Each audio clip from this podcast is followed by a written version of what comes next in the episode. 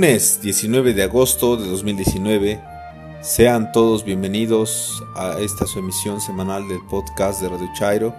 Agradezco a todas las personas que se han tomado el tiempo para mandarnos sus comentarios y sugerencias a, nuestro perfil de Twitter en arroba Radio Chairo.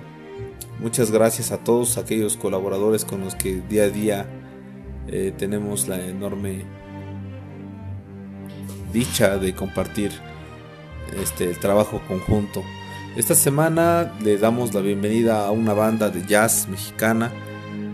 La banda se llama Ocho Cuartos Band. Esta banda eh, nos hizo llegar una canción de su material. Les agradezco enormemente la confianza por haber confiado en nuestra plataforma para difundir su material.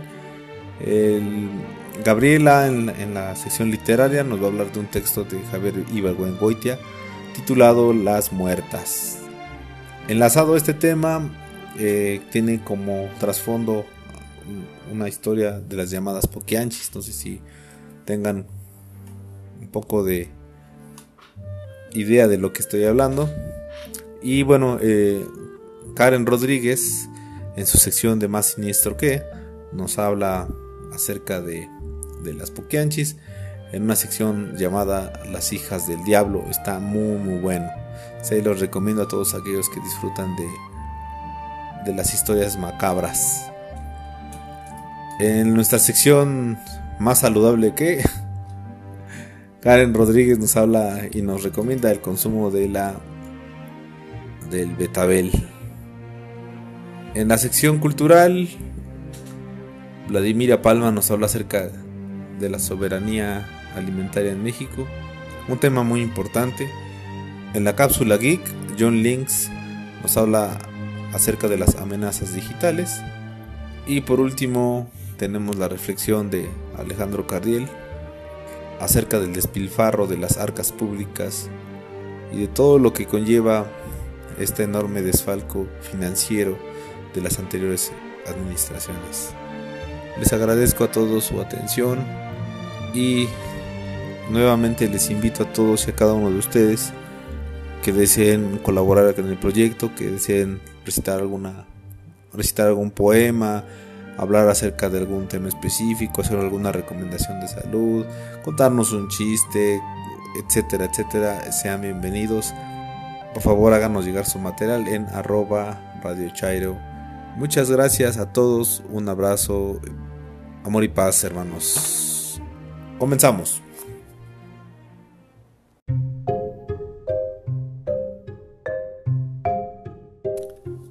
A continuación, nuestra recomendación literaria de la semana.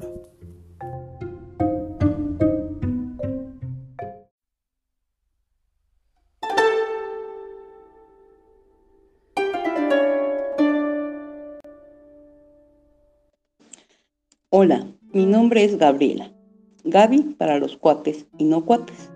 Mi Twitter es arroba con Y inicial, H después de la T y M final. Hoy voy a comentar la novela Las Muertas, del escritor guanajuatense Jorge Ibargüengoiti. Fue publicada en 1977 y revivió un pasaje de la vida de México que conmovió a la sociedad por su crudeza y maldad. La historia, contada en diversos planos que llegan incluso a superponerse, comienza en 1960, con el trayecto que realizan cuatro personas, tres hombres y una mujer, para llegar al pueblo de El Salto de la Tuxpana. Al llegar, preguntan si hay alguna panadería, y al contestarles que hay tres, van en su busca y es en la tercera donde encuentran a un señor sentado junto a la dependienta. Uno de los hombres compra pan y al salir en el quicio de la puerta se ubica una mujer, Serafina, quien portando una metralleta le grita al señor, Simón Corona, ¿ya me olvidaste? Para, a continuación, rematar la pregunta con una ráfaga de metralla. Luego, otro secuaz rocía gasolina y prende fuego a la panadería, tras lo cual corre a subirse al carro que se pierde en la noche. Afortunadamente, ambas personas resultan con heridas leves y escapan del incendio. El agente del Ministerio Público entrevista a Simón, donde éste afirma conocer a la culpable del atentado, una mujer llamada Serafina Balada.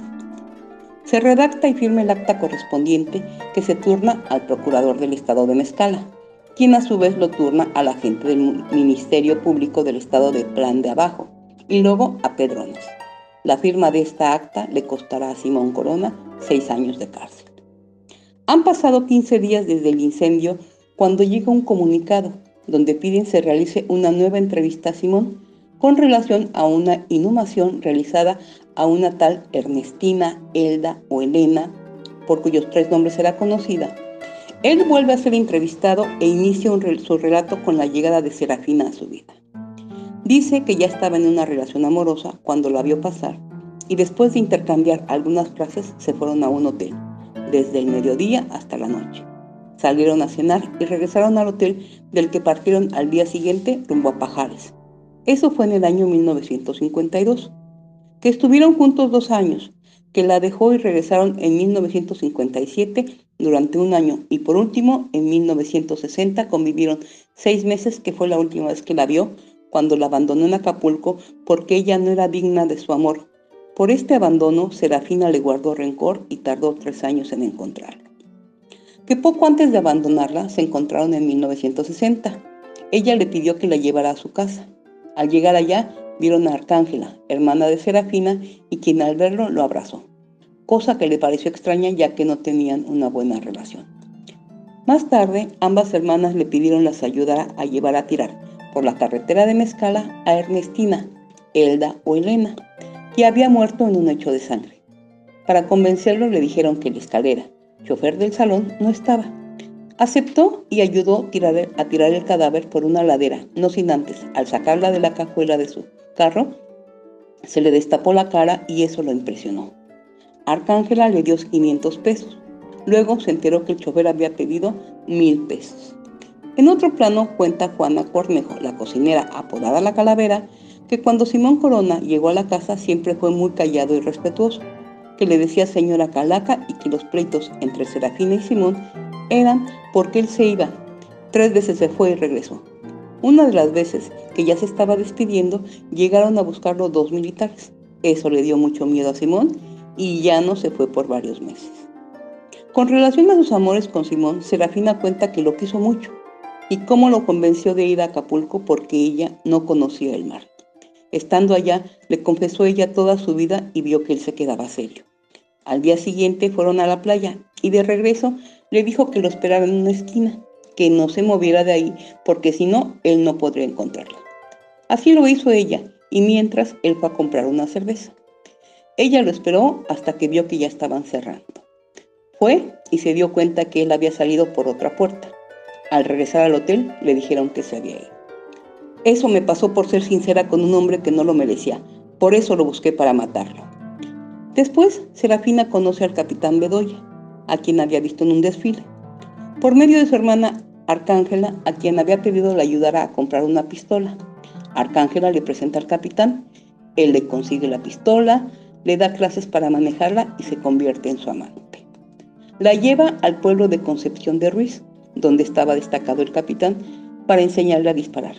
Luego, al pisar Serafina la plaza de armas, se da cuenta que es idóneo para poner otro bordel, el tercero. Eulalia Baladro cuenta que su padre fue un hombre honrado, comerciante y nunca se enteró a qué se dedicaban sus hermanas. Ella lo supo porque Arcángel era prestamista y uno de sus clientes no pudo pagar, por lo que ella se quedó con las propiedades, entre ellas una cantinita que después su hermana abrió el salón El Molino de Pedrones y le pidió que administrara a Eulalia la cantina. Ella se negó al ver el tipo de negocio que era y la distanció por años, pero finalmente aceptó por necesidades económicas. Entonces Arcángela le ofreció la cantina a Serafina, que aceptó a pesar de ser joven e inexperta. Arcángela comenta que para que un negocio prospere debe haber organización. Por eso es que a las 8 bajan las muchachas, tienen que estar limpias, peinadas y arregladas. Se sientan en las mesas y cuando se abre la cortina, hay clientes que se van directo con la chica que quieren. Otros se van a las barras. A estos no se les deja solo más allá de dos tragos, porque ella envía a una muchacha a que los acompañe. Si algún cliente está interesado en alguna chica ocupada y la espera, se le permite consumir en la barra. La historia Sigue transcurriendo y conocemos la triste vida de las muchachas que ahí trabajaban, de cómo engatusaban a los familiares prometiendo conseguirles trabajo de sirvientas, de los tipos de castigos que tenían, desde golpearlas, dejarlas sin comer, hasta realizar trabajos pesados. Y en especial hay una que sobresale, que es que se le empezaron a calambrar las piernas. Y como alguien les dio el remedio de colocarle trapos mojados y a continuación pasarle encima la plancha caliente, eso hicieron. Y después de los gritos de dolor, al retirar las sábanas, también se vino la piel chamuscada, por lo que no les quedó otro remedio que matarla, como lo hacían con las embarazadas cuando les provocaban un aborto. Estos hechos tienen un final cuando una de ellas logra escapar y cuenta su historia. El gobernador del estado se entera y pide una investigación. La policía y la milicia dicen desconocer que hubiera negocios ilícitos en su área, que ellos no sabían nada, etc. Dicen que la realidad es más espantosa que la ficción y esta novela lo confirma. Este texto atemporal, porque lo podemos leer en cualquier medio de comunicación actual, nos invita a la reflexión, porque si bien la sociedad de hace más de 50 años se conmovió y escandalizó, con el transcurrir del tiempo, esa misma sociedad se ha vuelto un tanto insensible a estas atrocidades porque siguen sucediendo. Si tienen alguna sugerencia o recomendación, envíenla y trataré de complacerlos. Gracias.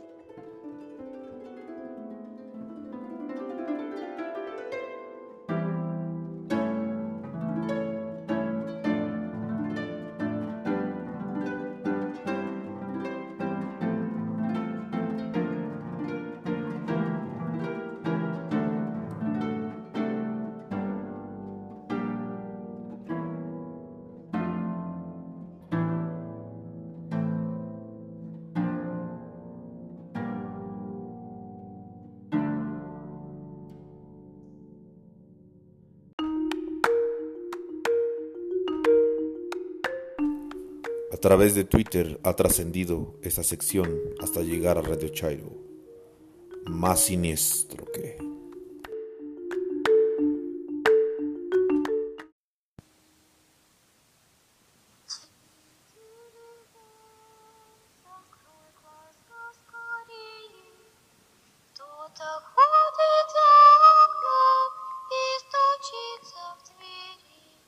Buenos días. Buenas tardes, buenas noches. Escuchas de Radio Chairo. Mi nombre es Karen Rodríguez. Me conocen como Katrina R en Twitter. Arroba Karen les voy a contar una historia. ¿Será real? ¿Será ficción? Júzguenla ustedes.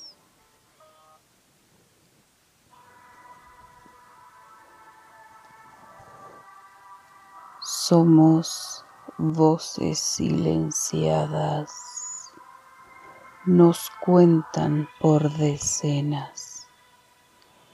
Algunos no nacimos y si llegábamos a nacer, nos separaban de nuestra madre y nos asesinaban. Otras no pasamos de los 25 años secuestradas o engañadas, usadas como objetos desechables para su perverso estilo de vida, violadas, torturadas, golpeadas, asesinadas o como tributo a Satanás en rituales clandestinos enterradas en fosas. Algunas estábamos muertas, otras estábamos vivas cuando nos lanzaron a esos hoyos. Delfina, María Luisa y María de Jesús no se tocaron el corazón. Éramos niñas aún cuando nos sacaron de nuestro hogar y nos llevaron a celdas, donde quien pagara podía hacernos lo que deseara. El capitán Águila Negra, Hermenegildo Zúñiga Maldonado, era el verdugo. Se encargaba de terminar con la vida de muchas de nosotras. Una, solo una logró escapar, correr la voz y salvar a las demás. Cuando todo salió a la luz, las hermanas fueron castigadas.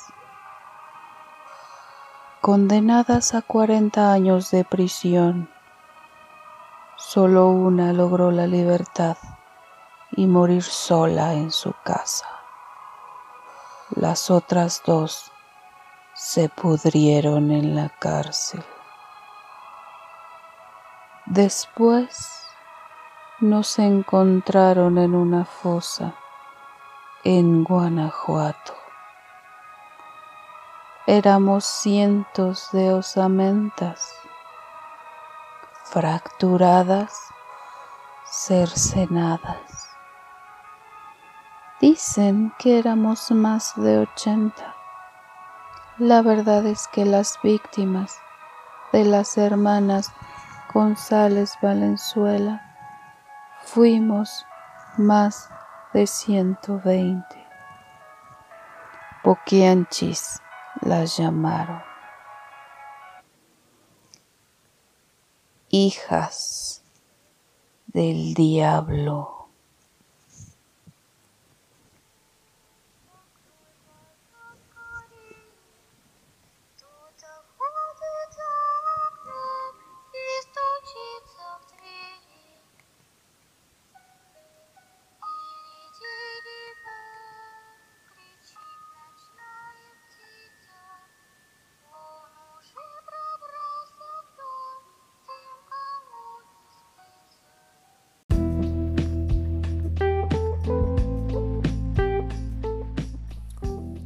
Esta es nuestra sección cultural en Radio Chairo.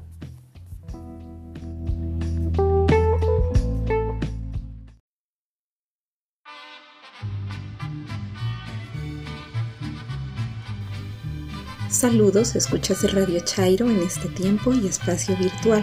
Mi nombre es Vladimira Palma. En Twitter me encuentran como arroba Palma.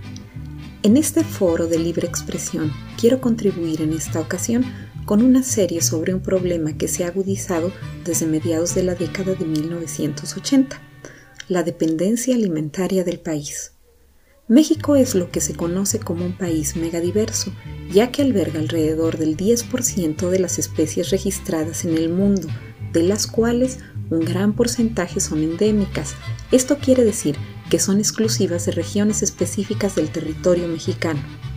El país cuenta con 26.000 especies de plantas.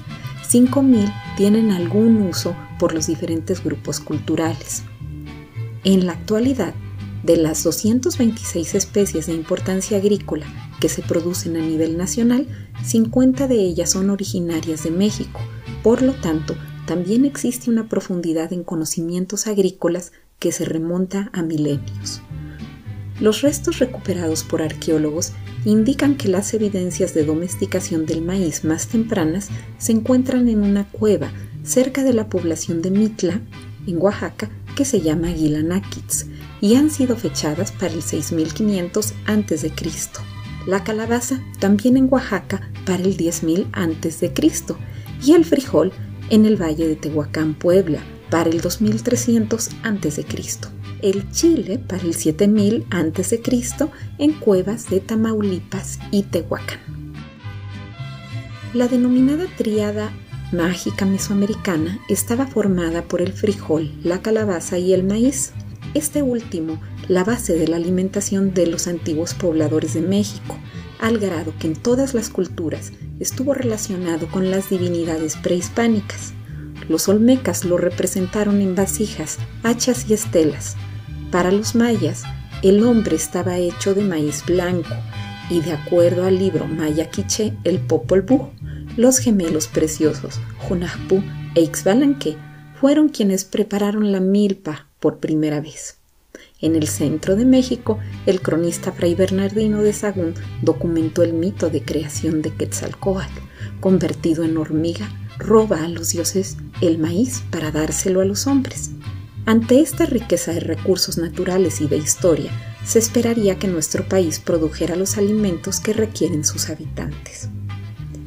De acuerdo con la Organización de las Naciones Unidas para la Alimentación y la Agricultura, en sus siglas en inglés FAO, la soberanía alimentaria es el derecho de los pueblos a definir sus propias políticas y estrategias sustentables de producción, distribución y consumo de alimentos que garanticen el derecho a la alimentación para toda la población con base en la pequeña y mediana producción, respetando sus propias culturas y la diversidad de los modos campesinos, pesqueros e indígenas de producción agropecuaria. Este concepto va a la par del de seguridad alimentaria, la cual se consigue cuando todas las personas en todo momento tienen acceso físico y económico a suficiente alimento seguro y nutritivo para satisfacer sus necesidades alimenticias y sus preferencias con el objeto de llevar una vida activa y sana.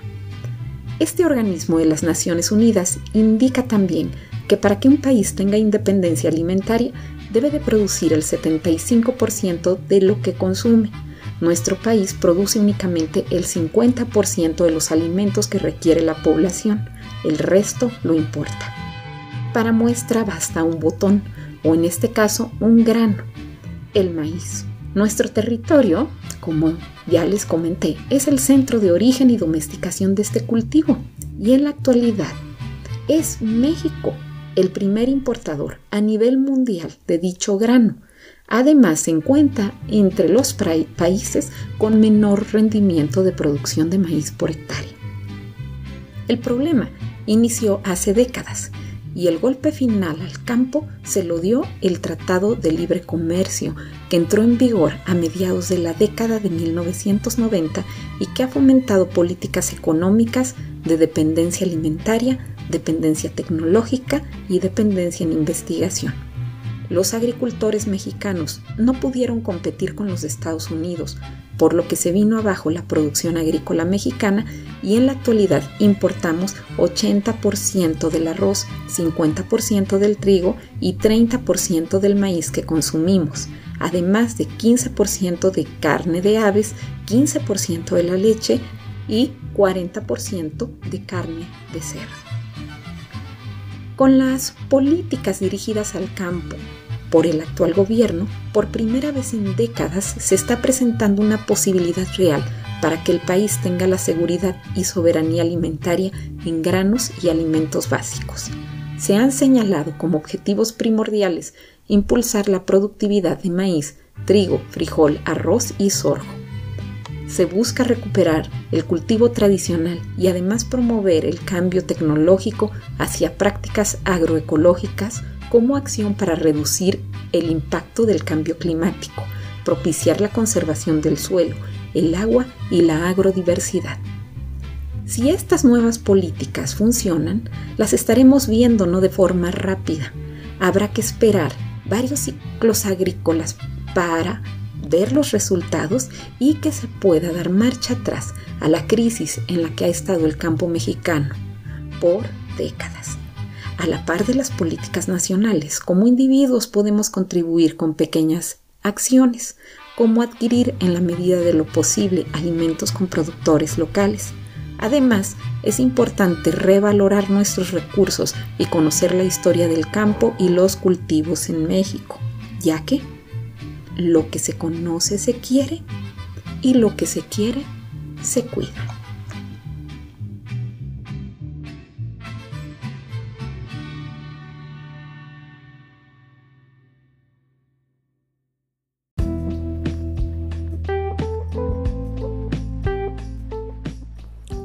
A continuación, nuestra sección más saludable que...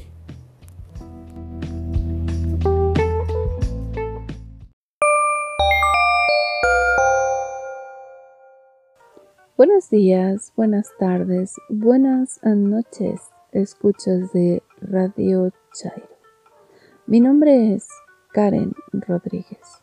Me conocen como Katrina R en Twitter, arroba Karen Kiowa. En esta ocasión voy a hablarles del beneficio del betabel, también conocido como remolacha. Es un tubérculo de raíz gruesa y comestible.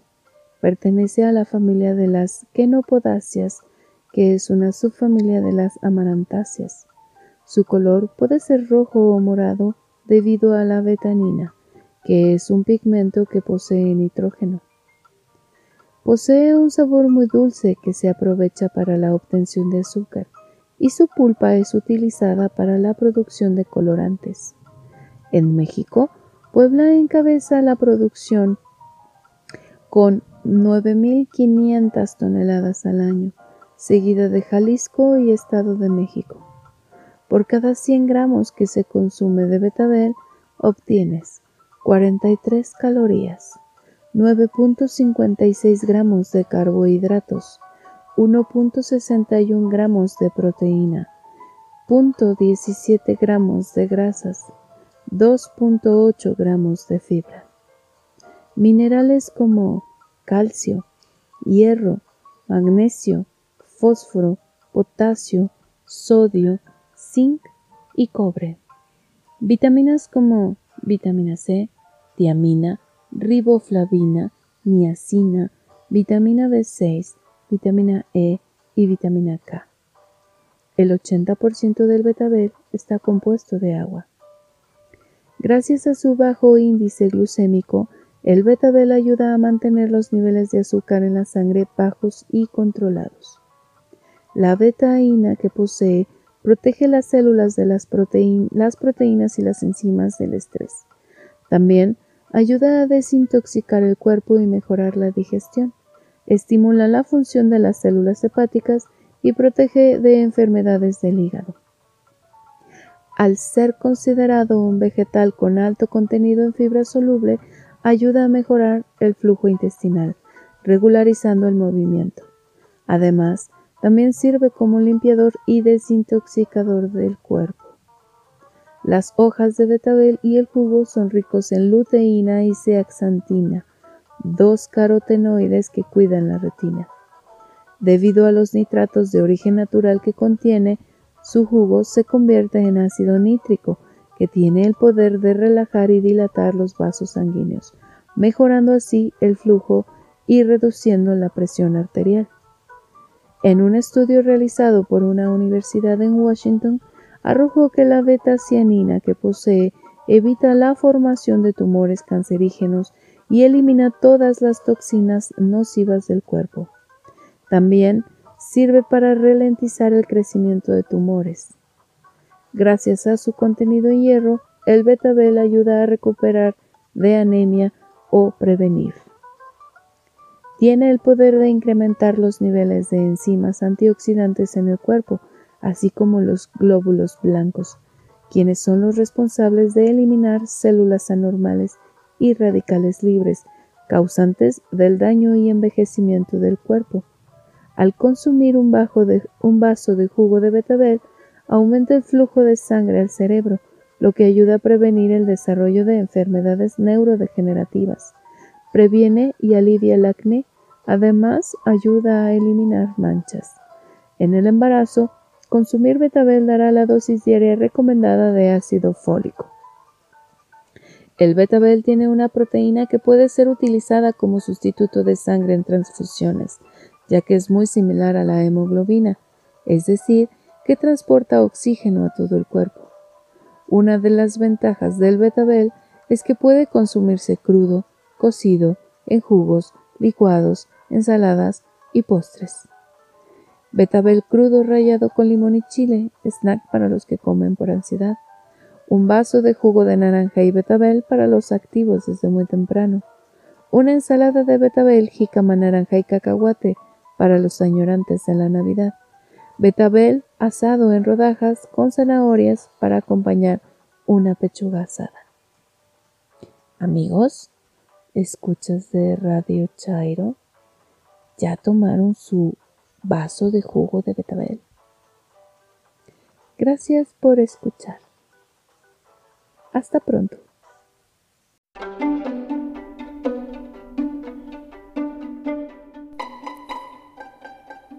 La siguiente es nuestra cápsula Kick a cargo de John Links.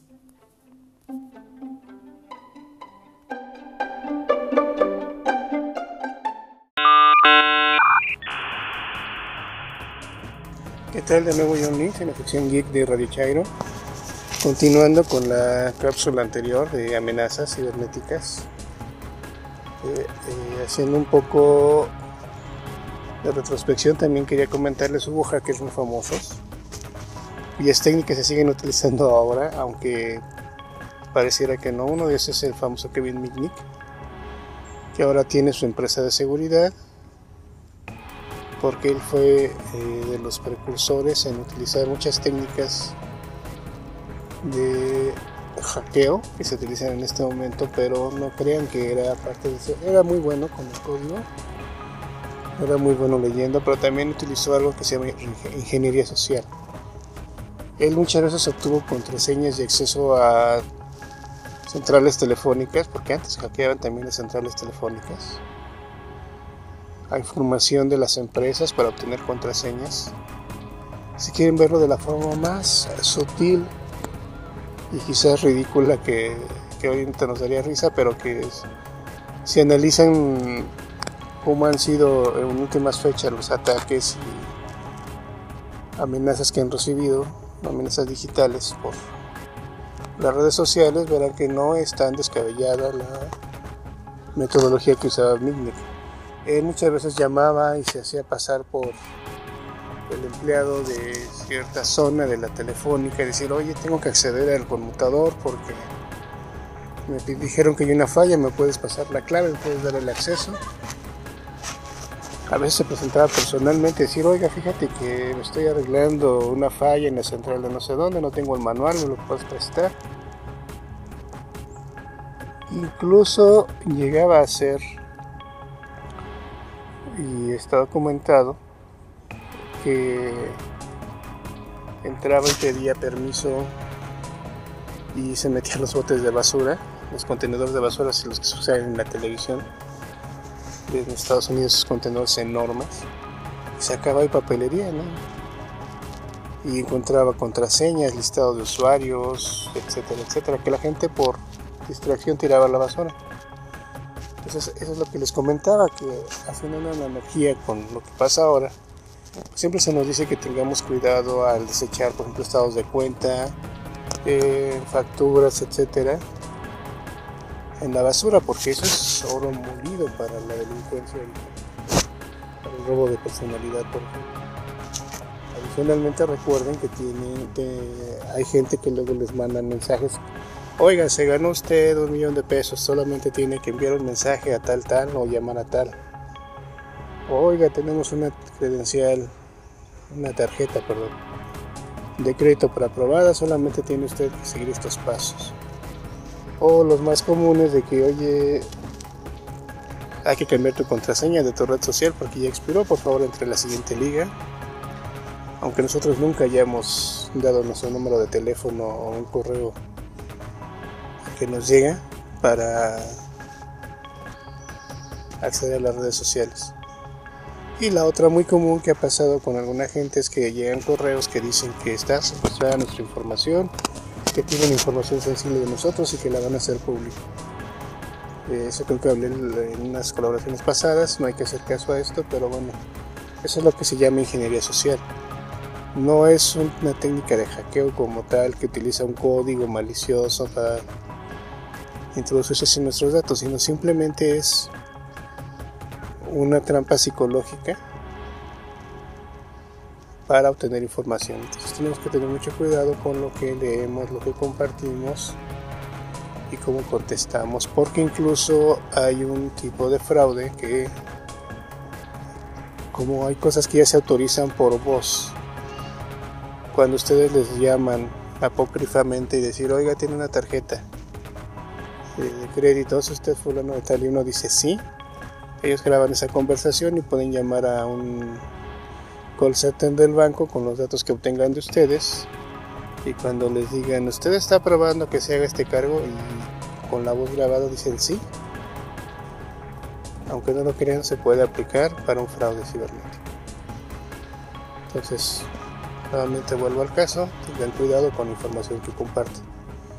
Y retomando el tema, recuerden que las amenazas digitales no solamente son los virus de computadora, que es la forma más común de llamarlas, también existe lo que es el malware, que es código o aplicaciones maliciosas que se instalan en nuestro teléfono, en nuestra computadora, en nuestra tablet pensando que es otra cosa. No hay programas, por ejemplo, para bajar música de YouTube. Se lo pasa mucho a los adolescentes. Pero lo que no ven es que al bajar ese, ese software les van a pedir algunos datos o van a decir que van a instalar cierta cosa. Y ese código pues está compartiendo la información del que bajó la aplicación es un software malintencionado también existe por ejemplo algo que se llama phishing, que phishing la traducción sería totalmente de a ver qué pesco, ¿no? Y son los mensajes que les mencionaba hace poco que dicen, eh, oiga, fíjese que tenemos una factura, tiene que aclararnos entrando a este sitio, dando clic aquí, oiga, soy fulano de tal, de su compañía y este, su nómina está mal, por favor entre al portal del banco, etcétera, etcétera. Ah, por eso se llama phishing, porque son mensajes que por algún servidor de correo comprometido o por alguna cuenta comprometida de un compañero de trabajo o amigo, se hacen los contactos y empiezan a mandar correos masivamente para eh, tratar de robar información, para tratar de que gente den clic y bajen códigos maliciosos a sus equipos de cómputo, sus celulares o tablets. Y hay uno que es muy eh, dado en empresas grandes que se llama spoofing. El spoofing es cuando el servidor de correo de una empresa o las cuentas de correo de una empresa se ven comprometidas. El servicio de correo no tiene suficiente seguridad, entonces empiezan a llegar correos de cuentas propias de la empresa o cuenta incluso de nosotros mismos a nosotros mismos eh, con mensajes desde el chantaje de que tengo tu información, tengo tu contraseña de correo, o con mensajes de que hola soy el director general, dice que vamos a hacer esto, necesito su apoyo, o que les llegó un por error, se les depositó tanto dinero a su cuenta, tienen que regresarlo. Son cosas así que es el spoofing, que combina pues hay ataques con phishing y ataques por, con malware. Y por último, y el más este, crítico y que hasta la fecha yo no he encontrado a alguien que lo pueda quitar al 100%, es algo que se llama ransomware, que habla del tema de secuestro, secuestro de información, donde por entrar a alguna liga que, que baja el código malicioso, por recibir un correo y darle clic a la liga, eso es muy claro, o sea, mm, salvo que estemos en una red de computadoras empresarial comprometida o compartamos muchas cosas en internet desde nuestras computadoras que alguien puede acceder a nuestras computadoras solamente pueden tener ransomware si le dan clic a que instale el software que trae el ransomware y bueno como les comentaba el ransomware lo que hace es correr una, una rutina que encripta o sea, toda la información le pone una contraseña. Entonces toda la información que son sus documentos, sus fotos, algunos programas, no la van a poder acceder. Y siempre que enciendan el teléfono, la computadora, la tablet, van a ver un mensaje que dice, tenemos secuestrada tu información. Si quieres recuperarla, tienes que pagar tanto dinero a tal cuenta de bitcoins, que ya hablaré de bitcoins más adelante. Y pues tienes que pagarnos. Mucha gente se asusta, paga y realmente no hay una garantía de que le contesten el mensaje decía que cuando diga que ya pagó, o que realmente al correr la contraseña que dicen se elimine toda la amenaza. Esa es una de las peores eh, amenazas que yo he visto y que mucha gente ha perdido información, para lo cual solamente hay una protección eficaz que es ser muy conscientes de lo que instalamos o bajamos de internet o a lo que le damos clic. Y la segunda gran recomendación es mantengan un respaldo de su información. Con Google Drive, los que tengan Google Drive o Android, los que tengan iCloud, les pueden respaldar información de su cuenta, información de sus uh, aplicaciones, sus fotos, imágenes. En el caso de computadoras, pues hay muchos programas de respaldo gratuitos que se pueden instalar. Incluso algunos eh, USBs grandes, de, marcas como Kingston, como ADATA traen un softwarecito para hacer respaldos, entonces introducen el, ustedes el USB, ejecutan la aplicación y hace el respaldo por ustedes. Entonces eso es bueno, porque es un medio externo, entonces si se afecta la computadora, pues tienen un medio externo el respaldo de su información. Y bueno, esta cápsula fue muy larga. Continuaremos con el tema más adelante. Cualquier cosa, si necesitan algún apoyo, alguna orientación, ya saben que nos encuentran en arroba de Radio Chairo en Twitter y se estaré subiendo algunos documentos interesantes y quizás algunos tutoriales. Tengan una excelente jornada.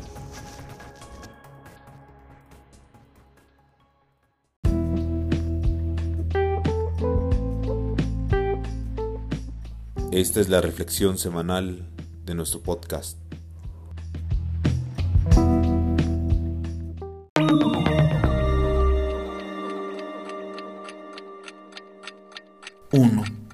2, 3, 4, 5, 6, 7, 8, 9, 10. Gastar un peso por segundo, 24 horas al día, 7 días a la semana. Esto es 60 pesos por minuto. 20, 22, 23, 24, 25, 26, 27, o sea 3.600 pesos por hora. 28, 29, 30, 31, 32, 33, o sea 86.400 pesos por día. ¿Cuánto tiempo necesitas a ese ritmo para gastar mil millones de pesos? 54, 55, 56, 57, 58, 59, 60. Para gastar mil millones de pesos se requieren poco más de 31 años. Sí, 31 años para gastar mil millones de pesos. La estafa maestra es un desfalco a los mexicanos de entre 5 y 7 mil millones de pesos. Y digo entre porque todavía no se sabe la cantidad exacta. ¿Cuánto es eso para gastárselo de un peso por segundo? Es poco más de 210 años. Remarco, poco más de 210 años para poderse gastar 7 mil millones de pesos a razón de un peso por segundo. Pero eso es solamente lo que vemos. ¿Cuánto dinero se desvió de manera correcta? Si es que cabe el término correcto.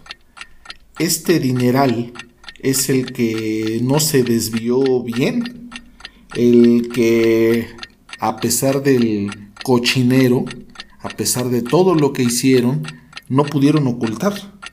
Entonces, ¿de cuánto estamos hablando?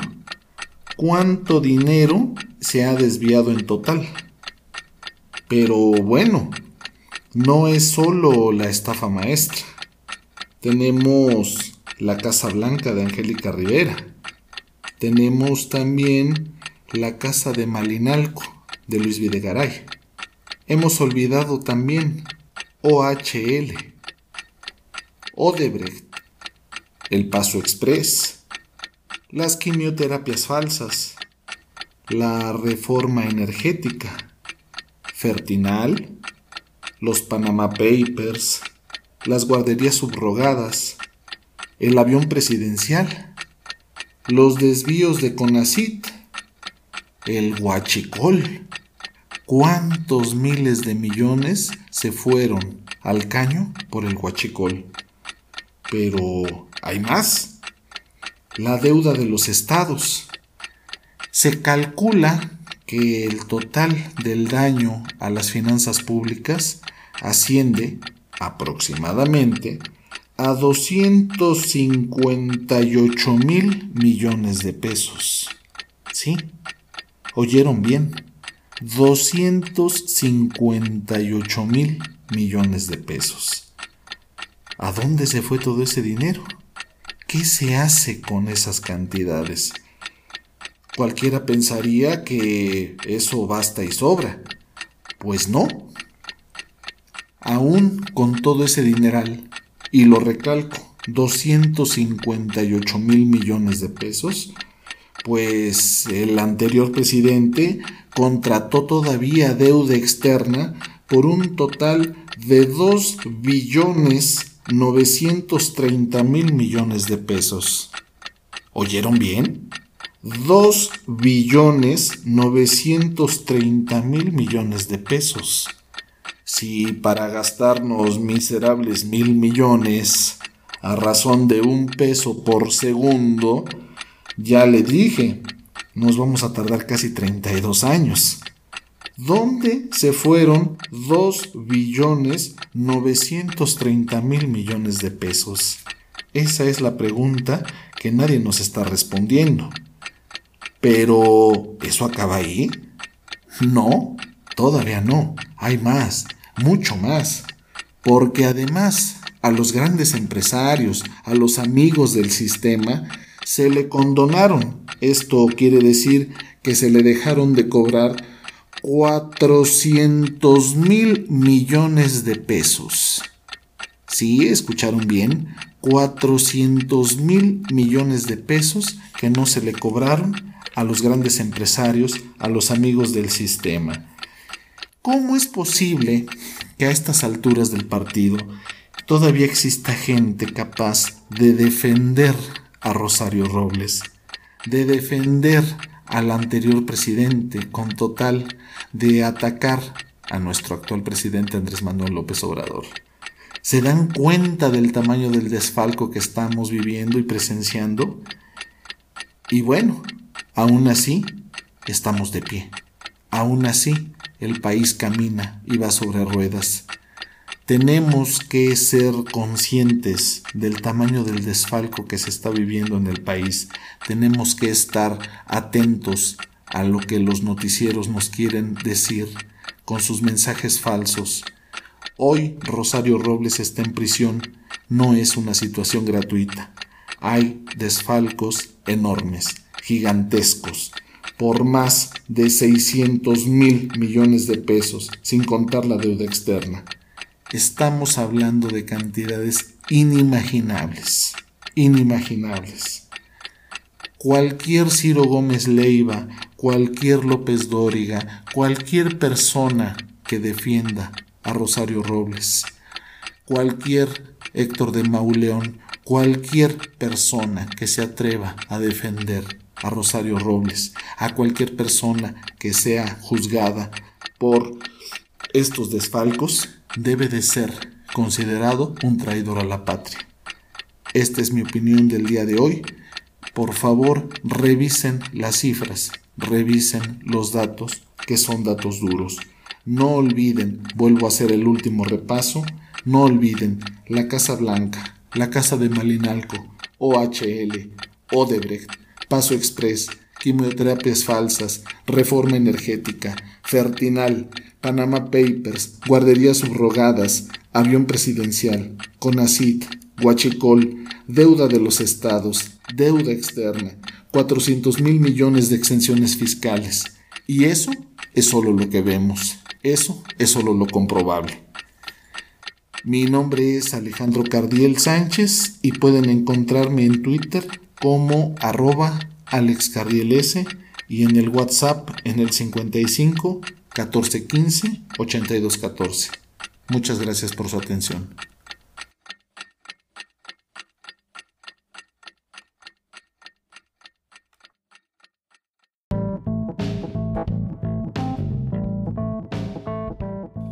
Este siempre será un foro abierto para la libre expresión y la difusión de ideas.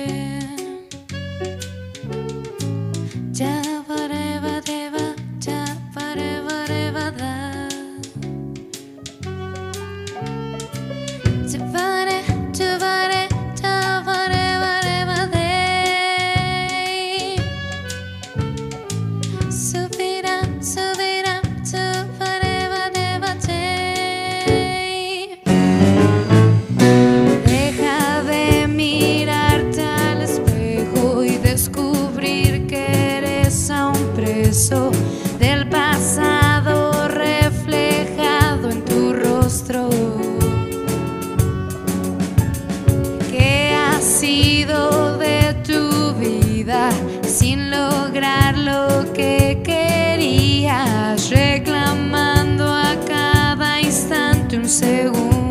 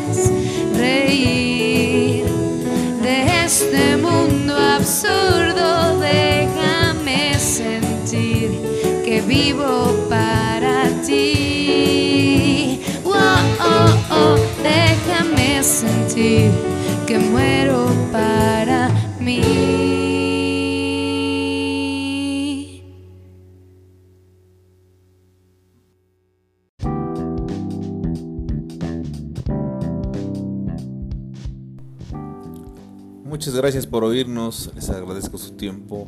Por favor, compartan nuestro material, disfrútenlo, retuiteenlo, compártanlo, colaboren. Gracias.